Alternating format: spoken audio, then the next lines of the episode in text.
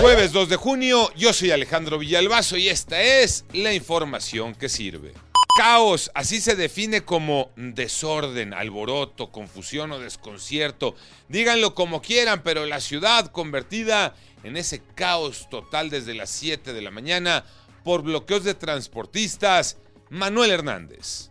Tal y como lo habían advertido, transportistas bloquearon diversas vialidades en la Ciudad de México. Esto con el propósito de exigir a la autoridad un incremento en la tarifa de tres pesos. Aseguran que si no se da este aumento, los están condenando a morir, ya que continúa el incremento en los insumos, así como en el precio del combustible. Para muchos va a ser tragedia. Aumentan de precio los refrescos a partir del domingo. Iñaki Manero. Muchas gracias Alex. Se trata de los refrescos de cola, esos que se consumen a gran escala en nuestro país.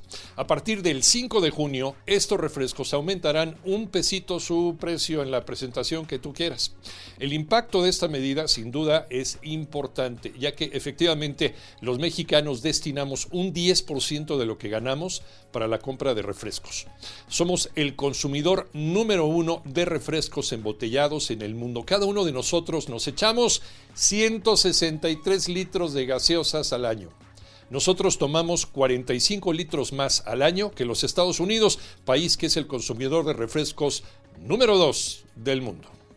Segundo amistoso del Tri en los últimos días, ahora va contra Uruguay, Tocayo Cervantes. Así es, Tocayo. Esta noche se enfrentan en el estadio de la Universidad de Phoenix como parte de su preparación de cara al Mundial, México contra Uruguay a las 9 de la noche. Los charrúas inician una gira por la Unión Americana, donde se medirán además del Trim a Estados Unidos y a Jamaica, buscando pulir algunos detalles. Por cierto, no podrán contar con Luis Suárez, su máxima figura, tampoco estará Rodrigo Betancourt y se esperará hasta el último momento a Federico Valverde, quien recientemente fue campeón de la Champions con el Real Madrid. Yo soy Alejandro Villalbazo, nos escuchamos como todos los días de 6 a 10 de la mañana, 88.9 y en digital a través de iHeartRadio. Pásenla bien, muy bien, donde quiera que estén.